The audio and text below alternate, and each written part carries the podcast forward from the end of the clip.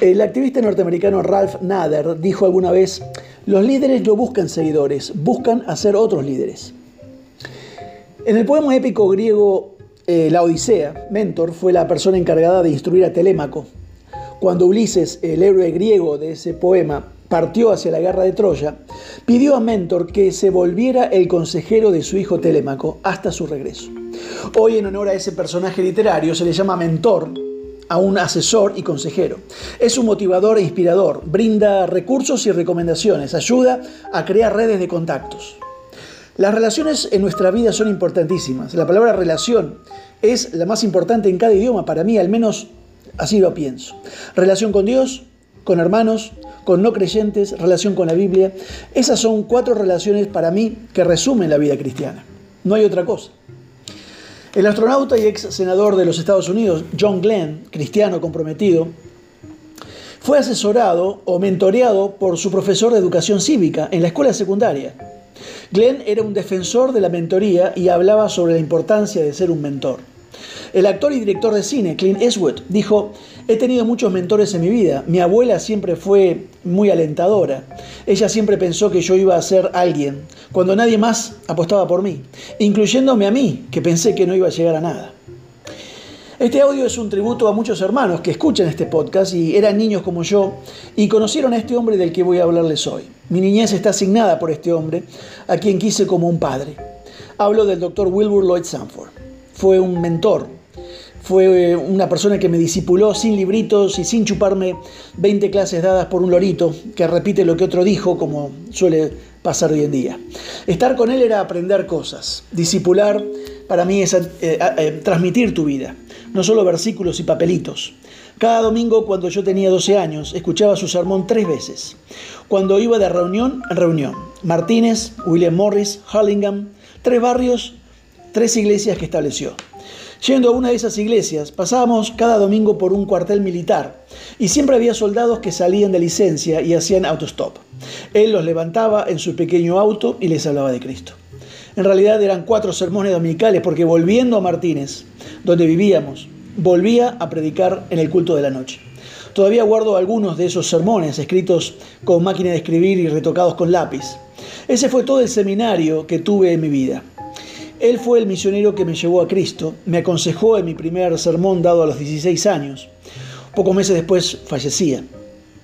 Quien realmente me guió en la eh, homilética fue su esposa. Horror, pensará un bautista. Ella era misionera, no esposa de un misionero.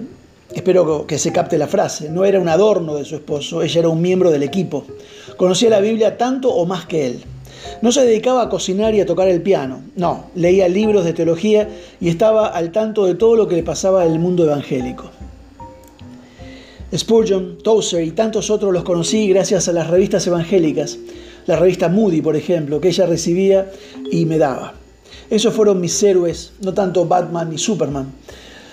De todos los misioneros americanos que conozco a través de 50 años de ser cristiano, es el único que tuvo un título universitario fuera del mundito de los seminarios un título del mundo real que le sirvió en su vida cristiana.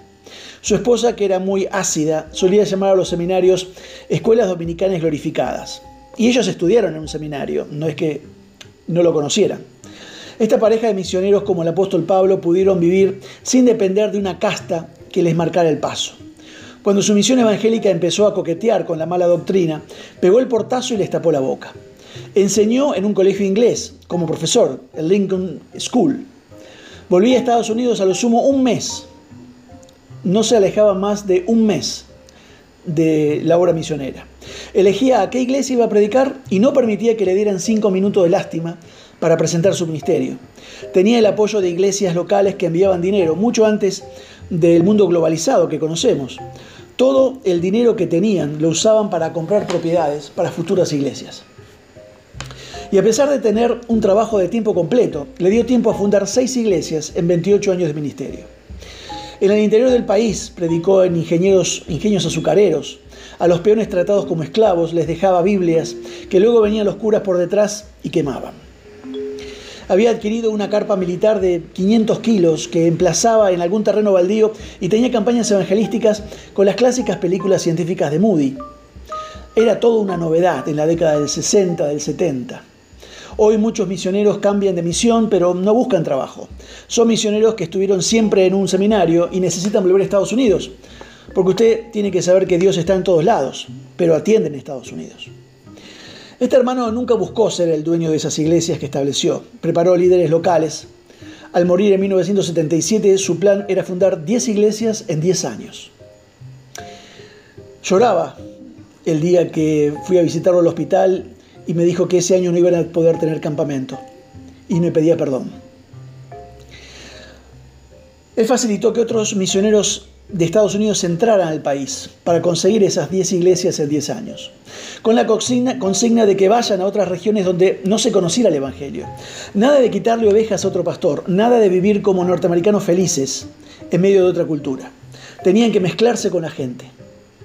En una predicación del año 1976, dada a estudiantes del Central Seminary en Minnesota, eh, todavía tengo el cassette, les dijo, no prediquen la Biblia envuelta en la bandera americana. Los primeros misioneros fueron judíos, no norteamericanos. Hoy hay gente que cree que yo, José Núñez, estoy en contra de Estados Unidos, para nada. Ya ven de quién aprendí. Decía también en esa predicación, si quieren aprender lo que Moisés aprendió en 40 años en el desierto, vengan al campo misionero y lo aprenderán en seis meses. No vayan al campo misionero como líderes. Ellos ya tienen líderes, tienen a Evita y a Perón. Vayan como siervos, les decía en voz alta. Se me calentó el pico. El lunes sigo hablando de este siervo. Que Dios les bendiga.